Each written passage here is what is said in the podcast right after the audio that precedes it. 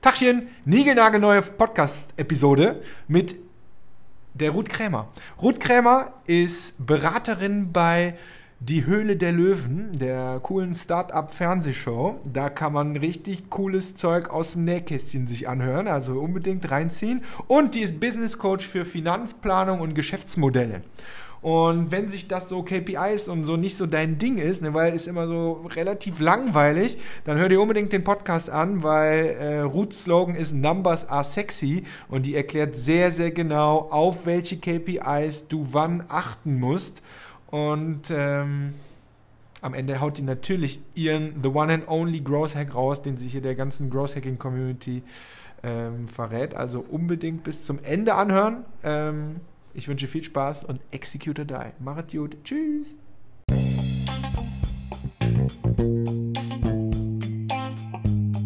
Der Growth Hacking Podcast von und mit Hendrik Lennertz. Nach einem seiner 300 Growth Hacking Trainings quer durch Europa hat mal ein Teilnehmer bei Hendrik gesagt, der Arnold Schwarzenegger des Growth Hackings. Du bist hier richtig, wenn du ständig auf der Suche nach echtem Growth bist. Also Wachstumshacks und Strategien, mit denen auch du das Wachstum deines Unternehmens provozieren kannst. Was diesen Podcast so besonders macht, wir konzentrieren uns zu 100% auf die Umsetzung. Denn bekanntlich gilt, nur umgesetzte Ideen sind valide Ideen. Viel Spaß und denk daran, execute or die.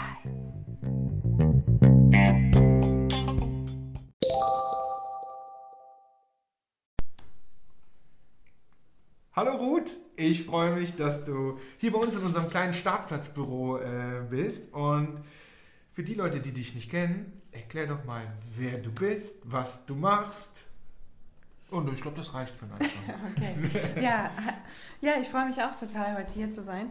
Ähm, ja, wer bin ich? Ähm, ich ähm, bin selbstständig, beziehungsweise mit meiner eigenen Firma unterwegs seit ein paar Jahren ich arbeite als Coach vor allen Dingen für Finanzplanung und Geschäftsmodelle. Ähm, ich mache viel Investorenvorbereitung für Startups, ähm, auch für Startups, die schon ein bisschen weiter sind. Auf, auch auf Investorenseite arbeite ich öfter mal und ja, ich habe, woher kommt das? Mhm ich habe einen relativ langen Weg hinter mir, der so ein bisschen, auch so ein bisschen ähm, rechts und links mal ausgeschlagen ist, aber am Ende hat alles zusammengeführt. Ähm, ich habe ursprünglich mal Mathematik studiert, ähm, was schon ja relativ uh. schräg ist irgendwie. Genau. Finde ich auch. ja, ähm, habe dann, also ich habe noch Diplom gemacht, ähm, habe dann eigentlich so eine klassische, noch ja gar nicht so klassisch, aber ein Doktorandenprogramm angefangen ähm, war aber nicht so hundertprozentig das Richtige für mich. Bin damals schon so in die Aachener Startup-Szene gerutscht mhm. durch einen guten Freund. Bin dann irgendwie ähm, ja, da angefixt worden und habe mich dann selbstständig gemacht. Ähm, habe von der Arbeit, also aus der akademischen Welt quasi das ähm, Schreiben von Anträgen für öffentliche Fördermittel so ein bisschen mitgebracht. Mhm. Habe damals da schon gemerkt, irgendwie äh, jeder hat es gehasst, außer mir. ich habe es gern gemacht und ich konnte es auch ganz gut. Ähm, und dann habe ich mir mal gedacht, das muss doch auch für Startups geben. Das mhm. habe ich eine Weile gemacht. Ähm, dann hatte ich die Möglichkeit, als Investmentmanager anzufangen. Ähm, beim, ähm, ich glaube, es ist immer noch der, der aktivste Seed-Investor Europas, beim halt der Gründerfonds. Ähm, mhm. Nur nach anderthalb Jahren hat es mich dann wieder in die Selbstständigkeit ähm, zurückgezogen, mein eigener Chef zu sein und äh, ja, und da hab, ist dieses ganze Wissen dann im Endeffekt zusammengekommen und äh, heute berate ich halt größtenteils ähm, Startups mit ihrer Finanzierungsstrategie, mit der Vorbereitung für Investoren beim Pitchen und äh, seit zwei Jahren, zweieinhalb Jahren ähm, bin ich auch Beraterin von Die Höhle der Löwen mhm. und darf da die Kandidaten mit vorbereiten. Boah. Ja. Viel zu lang, ne? Sorry. Nee, nee, alles gut. Da habe ich, hab ich ein paar Fragen. Also äh, Höhle der Löwen äh, sprechen wir natürlich gleich drüber. Also vergesse ich auf keinen Fall. Ähm, was ich wichtig finde ist, weil wir haben ja auch äh, total viele Startups unterschiedlicher Stage, also so ganz früh, mittel, mhm. Äh, Scale-up und so. Wenn, was ist so dein Lieblingskunde? Also wem, also wem kannst du am besten helfen? Ähm. Wo, wo ist so ein Start-up? Das, das finde ich, äh, weil die Frage kriegen wir auch, wir sind ja selber auch ein Startup. Mhm. Ich glaube, wir sind auch an diesem Punkt, nicht ich glaube, ich weiß, wir sind ja auch gerade selber an dem Punkt, dass wir jetzt auf Skalierung mhm. gehen müssen. Wir müssen ein paar Sachen ändern, mhm. weil so mit self-made und alles drauf, so wie ich es immer sage, äh, geht so weiter. Aber wenn wir jetzt wirklich mehr wachsen wollen, müssen wir jetzt ein paar Sachen professionalisieren. Also wo, was ist so dein Lieblingskunde? Ohne Namen nennen, ja. Wenn Also mein Lieblingskunde ist definitiv ähm, ein Startup mit einem tollen, motivierten Team. Mhm. Das finde ich, ich finde es immer, und das ist gar nicht so selbstverständlich, dass man, ähm, dass man Leute hat, die das, also das sind schon, ist schon die Mehrheit, würde ich sagen. Ich habe das Mhm. Glück, immer mit, mit wahnsinnig tollen Teams zu arbeiten, aber ähm, ich finde, es ist echt gar nicht so selbstverständlich, dass jemand Ratschläge A annehmen Mhm. kann. Überhaupt aber- jemanden fragt? Ja, äh, das Ja, sowieso, ja, ne? ja, aber B auch für sich eben sortieren kann. Weil ich kann natürlich eine Menge sagen, Mhm. ähm, aber das heißt ja noch lange nicht, dass derjenige, ähm, äh, also dass das A, dass das alles super ist oder dass das alles sinnvoll ist, ähm, sondern ich brauche halt auch irgendwie den Gegenpart, ähm, der wirklich teilnimmt, der wirklich dabei ist. Und ähm, das ist für mich unheimlich wichtig, dass ich einen Kunden habe, der da wirklich auch Bock drauf hat, weil mein Coaching-Stil ist nicht, so mach das so, mach das so Mhm. ähm, und äh, ähm, deine Zielgruppe ist die falsche, sondern ich frage, warum willst du diese Adress äh, Zielgruppe adressieren? Was versprichst du dir davon? Und dann ne, kommt die Zahlenfrau wieder durch. Welche KPIs erwartest du da? Ne? Warum denkst du, dass das deine Zielgruppe ist? Ist die Conversion da besser als bei einer anderen? Warum? Ne, Ich stelle halt diese Fragen ähm, und im Verlauf davon kann sich dann, wie jetzt in dem Beispiel, die Zielgruppe natürlich dann auch schon mal ändern. Mhm. Ähm, aber dann ist das die Entscheidung ähm, des, des Teams. Ne? Die sagen, ähm, ja, ähm, stimmt, da haben wir vielleicht noch nicht drüber nachgedacht oder das haben wir vielleicht noch nicht gemessen oder was auch immer. Und jetzt haben wir es mal gemacht, jetzt sind wir durch den Prozess durch und haben festgestellt, das ist vielleicht gar nicht die ideale Zielgruppe, die wir bisher angegangen sind. So Mhm. als, als ein Beispiel, ne? was man sich Mhm. so manchmal anschaut. Also ich- finde ich find das Beispiel, was du hast, ähm, super gut, weil, und da gehören wir auch zu, die meisten gehen ja in diese Coachings rein, da geht es initial immer, wir hinterfragen einmal kurz die Positionierung, wir gucken auf die Mhm. Marketing-Channels, welches Produkt, was ist der Mehrwert für die Zielgruppe, also das ist eher so Mhm. die, wie ich, ja doch, das ist eher so die Außen- mhm. oder die Kundensicht auf das Produkt, ähm, was da angeboten wird. Wenn ich dich richtig verstehe, du stellst die Frage eher aus der Businessplan, Geschäftsmodellsicht. Genau, ja, Ja. ja, genau. Das ist super spannend, weil wenn ich jetzt äh, einmal so die letzten zwölf Monate durchrausche, würde ich pauschal sagen, dass über 90 Prozent unserer Kunden das Mhm. A nicht tun. ich ihnen nicht helfen kann Ja. äh, nicht wissen, dass es Leute gibt, die ihnen dabei helfen können Ja, mag sein. und äh, wahrscheinlich auch gar nicht so genau wissen, äh, dass das so wichtig ist. Können wir da nochmal noch mal rein? Du, also du Mhm. gehst rein, wollen wir ein konkretes Beispiel vielleicht irgendwie machen? Du gehst rein, da ist ein, nehmen wir mal an, ein, ein Startup mit einem motivierten Team, 10, 20 Leute, Mhm. ähm, ist eine Software, Mhm. lass uns mal kurz was ausdenken.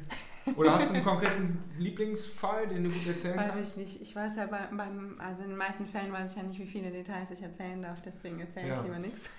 Okay, es ist eine kleine Software-Company, B2B-Software, Aber so was, was, ganz, was ganz Spezielles Mhm. und die bieten äh, Ja, habe ich auch. irgendeine B2B-Software an.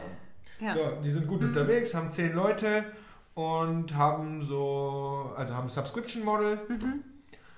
kriegen so im Schnitt pro Monat 50 Euro Subscription von jedem Mhm. Kunden. So ist das Modell. Und haben von diesen Kunden B2B, 50 Euro, das ist immer wenig. Oder pro Account. So, jetzt, genau, da, genau, genau da will ich hin. Und haben von denen 250 Kunden. Mhm.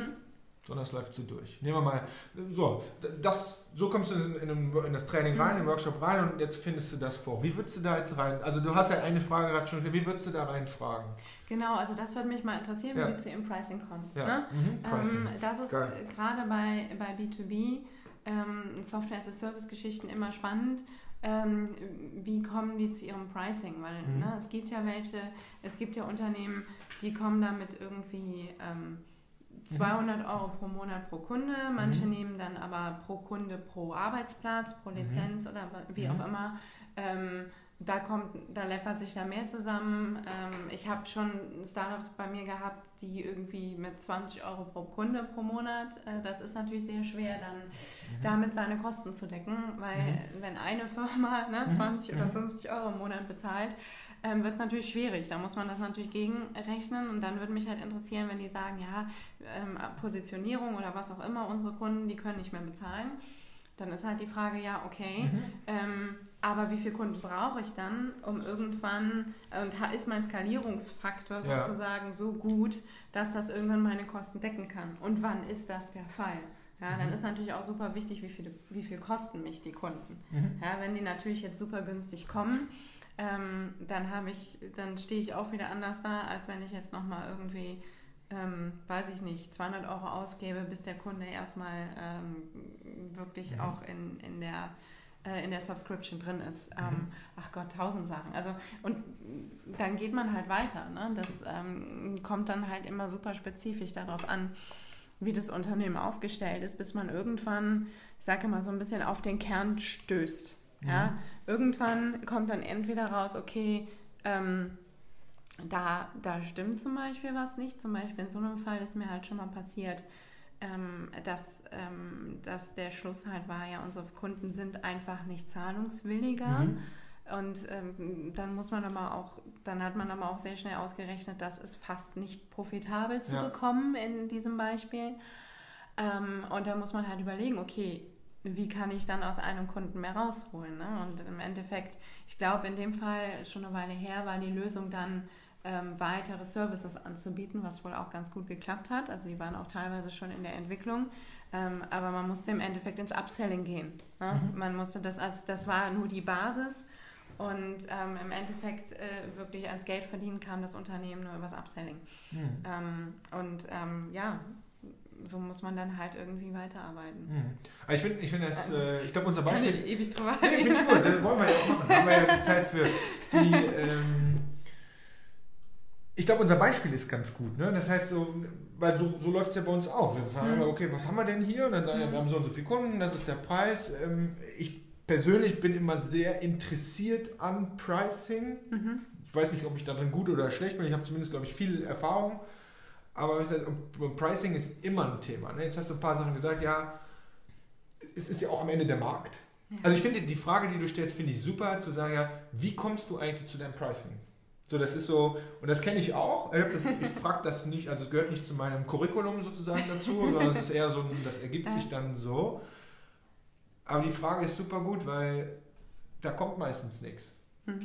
Ja, wir haben ja irgendwo angefangen. Irgendwo hm. anfangen finde ich übrigens immer super. Ist, das ist meistens Finde ich übrigens richtig. Man wir mussten ja, ja, irgendwo anfangen. Man muss ja irgendwo anfangen. Und dann habe ich den Competitor ja. genommen, ja. habe so geguckt und dann waren wir auch noch so schlau und haben uns sehr bewusst überlegt, dass wir uns drüber drunter oder mhm. gleich mhm. positionieren wollen. Ja, und, und, und dann ist das so. Und ich finde den zweiten Punkt, den du eben gesagt hast, den kenne ich auch genauso, dass die Leute sagen, ja, unsere Kunden wollen nicht mehr zahlen. Wo ich mal sage, ja, kann ich verstehen. Hm. Ich würde auch nicht mehr zahlen wollen. Ja. Aber es geht hier ja eigentlich nicht um wollen, sondern es ist am Ende dann wieder, und dann kommen wir wieder ins Spiel, äh, so, ja, äh, was ist der Mehrwert? Wie schlimm ist das Problem, was ich genau. dir löse, sodass genau. du bereit bist, dafür Geld zu zahlen. Genau, und da muss ich auch ja. als Unternehmer öfter mal ein bisschen ehrlicher zu mir selber ja. sein. Ähm, weil wenn ich in dieser Nice-to-Have-Schiene bin, mhm. dann habe ich da natürlich nicht so einen großen Hebel. Ne? Und wenn ich aber irgendwo bin, dass ich wirklich ein Problem löse, ja. ähm, er hat vor kurzem auch so ein schönes Beispiel, habe ich auch darüber geschrieben, ähm, wo, wo halt auch ähm, ein Produkt einen kleinen Fehler hatte und die Kunden haben es trotzdem nicht zurückgegeben. Die Retourrate war unter 1% weiterhin, mhm. ähm, weil halt, äh, weil die Kunden einfach dringend dieses Produkt brauchten. Das hat sie so überzeugt, sie waren so begeistert, dass sie gesagt haben, ja, okay, ist zwar jetzt irgendwie nicht so toll, ähm, aber ähm, ich gebe das nicht mehr zurück. Ne? Mhm, und daran sieht man dann, das ist mal ein Product Market Fit, ne? das ist mal ein Problem gelöst ähm, mhm. und äh, ja, da, da habe ich natürlich irgendwie auch einen stärkeren Hebel als Unternehmer, mhm. ähm, wenn ich auf dieser Nice-to-Have-Schiene bin. Ich schreibe ja auch relativ viel so über verschiedene Geschäftsmodelle. Mhm. Ähm, heute kommt auch wieder so ein Geschäftsmodell, ähm, jetzt zu der DL-Folge, eine Geschäftsmodelldiskussion sozusagen mhm. von mir raus. ähm, wo ich halt eben auch genau diese Frage beleuchte, mh, wer hat das größere Problem, wen kriege ich zum Zahlen? Ne? Mhm. Weil oft ist es eben so, es ist nicht unbedingt der direkte Adressat der Zahl. Das ist ja, ja auch das Spannende ja, an Gerade B2B. Mhm.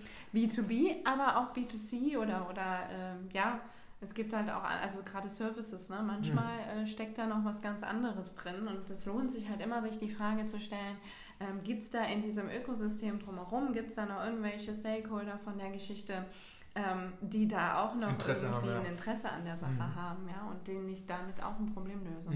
Finde ich auch super spannend, ist so, finde ich immer die Schwachstelle, so, dann, äh, es denken ja Gott sei Dank jetzt alle Lean, mhm. also alle völlig übertrieben, ne? also sagen ja, so, wir fragen erstmal rein und wir haben mit einer coolen Umfrage über Instagram, was weiß ich, in einer Zielgruppe rausgefunden, dass dieses Problem wirklich existiert. Mhm. Wo ich mal sage, wunderbar, ja, gut, gut, dass wir das schon mal gemacht haben, jetzt müssen wir nur noch rausfinden, oh, wie wichtig, ja, also wie genau. schlimm ist das Problem. Also mir fallen direkt drei, vier... Mhm Coachings ein, die wir die letzten Wochen gemacht haben, wo wir dann gesagt haben, ja, das Problem ist existent. Habe ich auch. Also mhm. haben wir auch zu Hause. Mhm. Aber es ist nicht so schlimm, dass ich dir für einen Cent geben würde. Oder es ist nie so schlimm, dass ich nicht glauben würde, dass ich das selber vielleicht lösen könnte. Also ich bin so. ja auch ein Riesenverfechter von Lean Startup. Ja. Ne? Und ähm, ich habe mit meinem Finanzplanungsansatz versuche ich halt eben auch da die Kluft zu beheben. Mhm. Ähm, und das Ganze auch endlich mal agiler zu machen, was die Planung angeht. Aber ich finde, Lean wird halt in Deutschland mhm. gerade auch oft sehr falsch benutzt. Mhm. Ähm, und ich finde eben nicht, dass also irgendwie ewig lange Umfragen machen besonders Lean ist. Das ist eben oft das Gegenteil. Ähm, ich habe das Gefühl, manche Teams äh, halten sich da auch vom Handeln durch ja, ab ja, ja. und stellen Fragen, die halt total irrelevant sind. Ne? Und mhm. wenn ich dann es kommt auch an, wie man fragt. Ne? Ja, genau, genau. Da gibt es ja auch, ich meine, ich bin keine Psychologin, da gibt es Fachleute für, die wissen, wie man ähm, solche Fragen nicht beeinflussen. Richtig, Fragen. ja, genau, richtig stellt, damit dieses Ergebnis überhaupt irgendeinen Sinn hat. Ähm, als, ja, ich finde das auch mal so toll, wenn ich dann die Frage gestellt bekomme, ja, wie viel würdest du dafür zahlen? Das ist halt so, hab so ich weit ein, weg und so. Genau, da wollte ich, will ich gleich drauf hinaus. Habe ich ein super gutes Beispiel von uns selber. Wir haben ein, äh, wir haben ja unseren Content digitalisiert, so würde ich sagen. Ich finde das Wort Online-Kurs mhm. ganz schlimm, deswegen benutze, okay. benutze ich es immer nur, damit, ich gut. dass ich es Darf doof ich das finde. Übernehmen? Ja, bitte. Das Problem ist, das Ding braucht trotzdem einen Namen. ja auch gerade dabei, ja. meinen Content und, zu digitalisieren. Und wir haben, wir haben dann äh, in der Beta-Phase am Anfang, ähm, und ich glaube, es war sehr lean, wir haben das Ding nicht komplett aufgenommen, sondern erst so kleine Häppchen, zu gucken, wollen die das, wie wollen die das, und dann haben wir so ein Bewerbungsding gemacht. Du hm. kannst dich bewerben. Und dann haben wir eine Frage, das habe ich irgendwo mal gehört statt zu fragen, wie viel bist du bereit dafür zu zahlen, mhm. habe hab ich halt reingefragt. Äh, Zielgruppe waren äh, in der ersten Linie, haben wir auch pivotiert, jetzt eigentlich waren so ganz Startups. Und mhm. haben wir gesagt, wie viel bist du bereit, in dein Startup zu investieren? mhm. So, und dann hier so Kenngrößen, keine Ahnung, weiß ich nicht mehr, 0 bis 500 Euro, 500 bis 1000, äh, 1000 bis 2000, irgendwie sowas. Und 70 60, 70 Prozent der Antworten hatten die oberste Kategorie. Okay. Also die, die teuerste Kategorie. Mm, ja, ja, klar. Das ist jetzt kein Hinweis auf dein Pricing direkt, mm. da will ich gleich nochmal reinfragen, aber es war für uns ja ein Hinweis zur Zahlungsbereitschaft eines Kunden, wie weit du tatsächlich bist. Und ich bin fest davon überzeugt, wenn wir gefragt hätten, ja das und das, das ist der Mehrwert, mm. wie viel bist du bereit dafür zu zahlen, hätten die Leute Udemy-Antworten gegeben. Also mm 19 Euro, 29 Euro, äh, 29 Euro irgendwas, 100. Und da sage ich, das hätte, das hätte ich halt nie gemacht, weil ja. dafür ist das, was wir tun, ja. gemessen am Kundenwert viel zu, viel zu wertig. Und so, man denkt immer, man müsste fragen, was würdest du dafür zahlen? Nee, man muss eigentlich den ganzen Invest abfragen für das, was du erreichen willst. Ja, die wollen ihr Startup groß machen. Hm. Und ähm, das hat für uns super gut funktioniert. Thema Pricing cool. finde ich mega spannend. ähm, du sagst ja, wir decken eigentlich immer wieder auf, dass Pricing ein, ich sage nicht falsch ist, sondern ein Thema ist. Hm. Wie findet man denn das richtige Pricing? Ja, das ist eine gute Frage. Ja, weiß ich, deswegen stelle ich dir die doch. Kann ich dir, also ich bin ja jetzt, ähm, ich bin ja jetzt auch keine äh, ausgemachte mhm. Pricing-Expertin, mhm. das ist jetzt nicht mein oberstes Thema, aber das ist immer ein Thema, ähm, was ich mit behandle.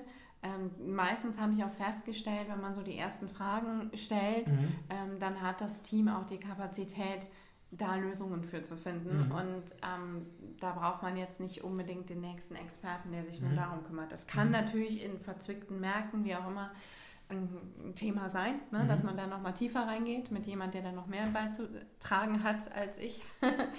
ähm, aber genau, ich finde, es ist erstmal wichtig, die, ähm, die richtigen Fragen zu stellen. Die meisten haben sich ja, wie du eben gesagt hast, die Konkurrenz schon mal angeguckt. Mhm. Ne? Aber ähm, da eben auch ein bisschen tiefer in, äh, ja, sich in den Kunden quasi reinzuversetzen. Eben welches Problem löse ich da? Und ähm, den Tipp, den ich immer gebe, ähm, der auch nachher für, den- für den Verkauf, glaube ich, ganz Ja. praktisch ist, sehr, ähm, versetzt dich mal in den Kunden rein. An welchen KPIs könnte der denn messen, ob er dein Produkt braucht oder nicht? Ne? Also wie viel Zeit spart er? Spart er vielleicht sogar Geld, Kosten für irgendwas? Ähm, ne, gibt es da irgendwelche, also wenn, wenn du jetzt quasi auf der anderen Seite ständst, mh, welche Überlegungen würdest du treffen, ob du jetzt dein Produkt oder Service anschaffen würdest oder Mhm. nicht? Und, ähm, und wenn man das eben, wenn man das eben in Zahlen fassen kann, ähm, hat man natürlich A für später auch ähm, für den Sales Pitch schon die ersten Ja. KPIs, das ist auch immer super. Ähm, und B hat man aber auch einen Hinweis darauf, was das eben dem Kunden wert sein könnte, weil wenn der irgendwie pro Jahr, weiß ich nicht, ähm, Kosten, Zeit umgerechnet in 10.000 Euro pro Anwender spart, Mhm. ähm, ja, natürlich ähm, könnte ich dann doch mal überlegen, ob ich da nicht mehr als 50 Euro im Monat für nehme. Ne? Mhm. Mhm. Ich, ich finde es ich find's super spannend, diese, da könnte ich jetzt stundenlang äh, reinfragen, weil das Okay. irgendwie ist eine versteckte Leidenschaft bei mir. Ich will aber einmal den Switch nochmal machen, weil die hast du eben so rausgehauen in diese, in diese KPIs. Ne? Du hast, was ich kenne von meinen Kunden, ähm, ist, dass sie das meistens nicht wissen und wir machen das dann mit denen so, so auf, auf Basic-Ebene, weil Mhm. wir da in dem Bereich auch keine, keine Experten sind. Wir wissen halt nur, wie man es ausrechnet und dass es wichtig ist. So das Thema Das Kost- reicht oft auch schon. nee, den, auch diese haben den ersten Schritt gemacht. Ja, ja. Das ist ja schon mal was. Definitiv. So, haben wir das Thema, sind so meine drei Standard-KPIs, sind Cost per Lead, gerade bei B2B, da geht es viel Mhm. um Lead. Also was, du musst wissen, was kostet dich ein Lead, Mhm. ganz allgemein. Ja. Und dann gerne pro äh, Marketing, Sales Channel, Ja. Cost per Acquisition Mhm. ne? oder Cost per Order, heißt es im E-Commerce, äh, ist aber ja, genau. dasselbe. Was, also was kostet was mich zutrifft, genau. Genau, was kostet mich äh, ein, ein Kunde? Einmal wieder total und Mhm. einmal pro, pro Marketing-Channel. Können wir gleich kurz, kurz drauf gehen. Die sind jetzt aus meiner Sicht, aber wir sind ja da beide Nerds. Äh, Nerds ist immer positiv, wenn ich das äh, sage. Positiv Ja. gemeint. Ich kein Problem mit. ähm, dieses Cost per, ähm, äh, äh, nicht, das, ich habe es falsch aufgeschrieben, dieses Customer Lifetime Value Ding hast du eben gesagt, wo du Ah. Gesagt hast, Mhm. Upselling und so. Das ist was, was ich gerade so in unserer Nerd-Expertenszene gerade auch so hoch poppen, jetzt erst richtig Okay. hochpoppen sehe, Ja. wo aber glaube ich keiner, ne, die Leute sagen, ja, wir müssen, natürlich müssen wir den, äh, müssen wir irgendwie den Wert, den der Kunde uns bringt, müssen wir irgendwie verlängern. Jetzt hast du eben einfach so Upselling gesagt. Ähm, das Ding ist wichtig, oder? Das kommt darauf an, was ich für ein Modell habe. Wenn Ja. ich natürlich jetzt ähm, relativ einfaches Modell habe ähm, und mein Kernprodukt halt oder Service ähm, eben ein Problem löst Ja. und die Zahlungsbereitschaft dafür hoch genug ist, ähm, vielleicht ja, ist es dann tausendmal sinnvoller, sich auf dieses Kernprodukt zu fokussieren, zu Mhm. schauen, ähm, dass ich dafür eben meine Kunden gewinne, ähm, dass ich das vielleicht noch hier und da verbessere, Fehler ausmerze und so weiter und dann eben skaliere. Vielleicht macht das für mich dann gar nicht so viel Sinn, da jetzt unbedingt Upselling zu betreiben. Aber dafür muss ich ja dann entweder was dran bauen, Mhm. Neues bauen. Da muss ich auch irgendwas für haben. Ne? Mhm. Ähm, und ich habe jetzt selber mit meinem Business gemerkt, es ist gar nicht so einfach, Ja. Produkte zu fabrizieren, also Ja. auf, den, auf den Markt zu bringen, ähm, zu benennen, Pakete zu packen, wie auch immer. Das ist gar nicht so einfach. Da steckt viel Aufwand hinter. Also wenn ich etwas habe, was funktioniert, dann stehe ich natürlich auch vor der Wahl, mich darauf zu fokussieren und das hochzuskalieren. Das kann auch eine super Entscheidung sein. Mhm. Ne? Dann ist natürlich dieser, dann, ähm, aber natürlich sollte ich meinen Customer Lifetime Value kennen. Ähm, da sind wir schon beim Kennen wieder. Ne? ja, genau. Ich weiß gar nicht, dass es das gibt. Ich weiß gar nicht, dass es wichtig ist. Mhm. Und wenn ich das nicht weiß, weiß ich auch nicht, wie man das hochkriegt. Ja, genau. Mhm. Und da ist es halt, wenn ich jetzt dieses eine Produkt habe, natürlich kann ich den Customer Lifetime Value steigern, aber eben über die Lifetime. Ne? Mhm. Mhm. Ähm, natürlich dann auch vielleicht irgendwann übers Pricing, wenn ich sage, ich kann vielleicht mehr nehmen, wobei das natürlich immer super tricky ist ne? und Ja. dann, dann ich da eine hohe äh, ähm, Kündigungswahrscheinlichkeit habe bei den Bestandskunden, also das ist auch wieder abzuwägen. Also es sind super Mhm. viele Faktoren, die, die da mit reinspielen. Mhm. Ähm, aber ich finde lustig, dass du sagst, ähm, das poppt gerade so auf. Also Für mich ist, also ich kenne das schon länger, weil aus meiner Ja, Zeit bei klar. Trusted Shops hatten wir, oder da gibt es ein Subscription Model. mhm. Ich finde halt, Subscription Model sind in, in, in Deutschland ja eh noch nicht so wie, also Spotify, Netflix und Co. machen die hier gerade aus meiner Perspektive gerade erst wieder Mhm. äh, Handzahm, habe ich im Kopf, das ist völliger Bullshit. Ähm, ähm, ja, Also die kommen gerade erst wieder. Ich glaube, wir Deutschen sind da so ein bisschen Jamba verseucht, habe ich auch. Also wir haben Angst vor Okay. so Abo-Modellen. Von, Hm. Das ist so das Thema. Und daher kenne ich das, das Thema gut und ich höre halt immer mehr Leute und Podcasts, Hm. die dann drüber sprechen, wo ich mir denke, es ist krass, weil es ist ja eigentlich total logisch. Ich hau nochmal ein, ein, ein Beispiel raus, auch wieder von uns selber. Ähm, ich habe tatsächlich bis, haben wir auch gestern noch drüber gesprochen im, im Team, äh, ähm, wir haben ja jetzt gerade äh, Oktober, wo wir das Ding hier aufnehmen. Ich habe bis letzten November, das ist also quasi noch nicht mal ein Jahr her, habe ich einen Tagesworkshops verkauft. Mein Standardprodukt und was ich so, wenn Mhm. bei mir jemand gefragt hat, habe ich einen Tagesworkshops verkauft. Mhm. Ganz ehrlich, aus einem völlig egoistischen Grund. Das ist so ein Tag rein, raus. ja. Das Mhm. ist keine großen Schmerzen, ist für mich ein super anstrengender Tag, weil ich bin irgendwie 20 Stunden unterwegs, also das ist mir völlig Latte. Kenne ich. Alles super. Ein Tag rein, raus. Super einfach zu verkaufen. Der Kunde muss nicht so viel Zeit sich nehmen und das Mhm. Team, einen Tag haben die immer. Ja. Aber So. zwei hintereinander ist meistens schon wieder schwierig. Ne? So, Mhm. dann kamen aber die Kunden und haben mir gesagt, Henrik, alles super, aber du kannst ja jetzt nicht gehen. Das ist das, was ich eben beschrieben habe. Was Besseres Ja. kann die eigentlich, dann ist dein Eigentlich Produkt nicht, ja ne? gut, du Ja. kannst ja jetzt nicht gehen. Ah, dann habe ich dann drüber überlegt und habe gesagt, ja, dann müssen wir halt noch einen zweiten Tag dran machen. Was machst du denn mit dem zweiten Tag? Baust du deinen Workshop einfach auf oder fällt dir irgendwas Kreatives ein? Und dann habe da, so ist auch quasi meine Positionierung dann sogar neu entstanden. Ich gesagt habe, ja, wir machen den Tag 1 so wie gehabt, Tag 2 bleiben wir da und setzen eure besten drei um. Hackathon. Ach so. Mhm. Tag 2. Hat für mich den Nachteil, ich habe eine kleine Familie, ich bin auch gern zu Hause. Ja, Tag 2 heißt, ich bleibe da. Ja. Okay, Tag 2. War auf einmal das Standardprodukt. Habe ich Tag 2 verkauft. Und Customer Lifetime Value, ne? Auf einmal, Naja, äh, egal ob man jetzt Tagespreise verkauft Mhm. oder Packages, das Thema machen wir jetzt mal nicht. Mhm. Auf einmal ist der Customer Lifetime mal mindestens doppelt so groß. Drei, vier Monate später, also jetzt dieses Jahr April, März April, kam so, Henrik, du kannst jetzt nicht gehen. Und ich sage, okay, gutes Zeichen, was machen wir dann? Das heißt, und wir verkaufen ja einen, Growth-Hacking-Prozess, der ist ja genau wie bei dir, nur weil du einmal da warst, hat sich abends wahrscheinlich nichts geändert, außer dass Mhm. sie das cool fanden und inspiriert sind und bla Da bla bla. Die müssen machen. das schon jetzt da machen. muss was getan werden. Und dann haben wir Genau. gesagt, okay, das ist genau richtig, dass ihr fragt. Wir Ja. kommen nach einem Zwei-Tages-Workshop, in vier Wochen kommen wir wieder. Einen Tag. Und gucken, was ist passiert. Das wäre jetzt auch mein Gedanke gewesen. Natürlich ist total logisch. Jeder gewesen, sagt so, ne? warum machst du Mhm. das nicht? Ich so, ja, ich weiß, aber ich habe es nicht gemacht. So, und so wird so ein Customer Lifetime Value sogar auf Kundennachfrage auf einmal natürlich Ja. länger. Ja, Mittlerweile ist kann ich unser. Online-Programm sogar mit da reinhauen. Ja, ja. So, ich will jetzt hier nicht unsere, unsere ganzen Produkte äh, pitchen, aber das ist, glaube ich, ein gutes Beispiel. das ist, glaube ich, ein gutes Beispiel.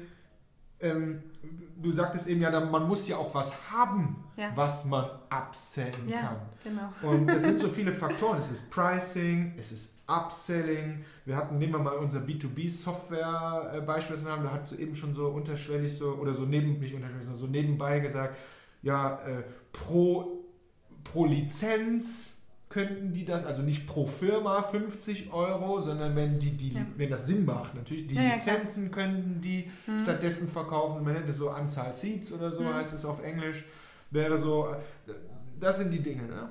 Ja, es gibt natürlich, Da also Software gibt es da noch mehr äh, Methoden und, äh, oder Möglichkeiten. Und was ich ganz spannend fand, du äh, hast eben über Subscription Models geredet. Ich bin nicht so der Riesenfan, Ah ja. ähm, ah, uneingeschränkt von Subscription Models. Ähm, weil es gibt eben auch ein paar Nachteile und Mhm. ähm, ja, wie du auch schon sagtest, der deutsche Markt scheint da nicht so, Mhm. oder auch vielleicht auch der europäische eher, ähm, scheint da nicht so zugewandt zu sein wie der amerikanische zum Beispiel. Mhm. Ne? Da ist ja irgendwie ne, Da ist Subscription. noch was. Aber wir sind ja auch eine Zeit lang wirklich mit Subscription Models, also gerade auch B2C Subscription Models überflutet worden. Und ich meine, welcher Privatmensch, also da muss es, ne, ähm, da muss es dir schon echt, ich sage jetzt mal finanziell sehr gut gehen, wenn du ohne großes Nachdenken irgendwie ein, ein Food, ein Kosmetik, Mhm. ein, äh, was gab es noch, Süßigkeiten und weiß ich nicht, fünf Subscription abschließt. Ja, Ne? ja, ja. Ähm, weil das ist ja dann, und, und natürlich hier ähm, Entertainment und die ganze Geschichte, die man Ja. ja, meistens schon hat. Ähm, Da da- machen wir es, ne? Weil es Ja, so ja. irgendwie. ja, weil es Ja, genau. mittlerweile auch nicht mehr viele andere Möglichkeiten gibt. Ne? Fernsehen ähm, war eigentlich auch immer ein Subscription-Model mit der GEZ. Ja, ja, ja, da sind wir es vielleicht gewohnt einfach, Ja, ne? so. dass, dass das so ein ähm, Mhm. dass das so feste Kosten sind, die, die Internet, ne? das Ja. ziehen wir halt irgendwie mit ein. Ähm, aber ne, das, das läppert sich ja. Mhm. Und dann ist halt die Frage, wer macht das dann irgendwann noch? Mhm. ähm, sich da eben im Endeffekt finanziell so doch schon so eine ganze Scheibe pro. Monat zu blockieren. Weil das sind genau, das sind ja dann Fixkosten, Absolut. die ich nicht mehr für mich selber zur Verfügung habe. Ne? Also, Ja. Da habe ich ja eine gewisse Unflexibilität. Mhm. Ähm, deswegen, also B2C bin ich da sehr skeptisch. Ähm, gerade wenn es halt Dinge sind, die, die halt nicht als so essentiell wahrgenommen werden ne? oder die, wo man lieber flexibel ist. Ähm, Mhm.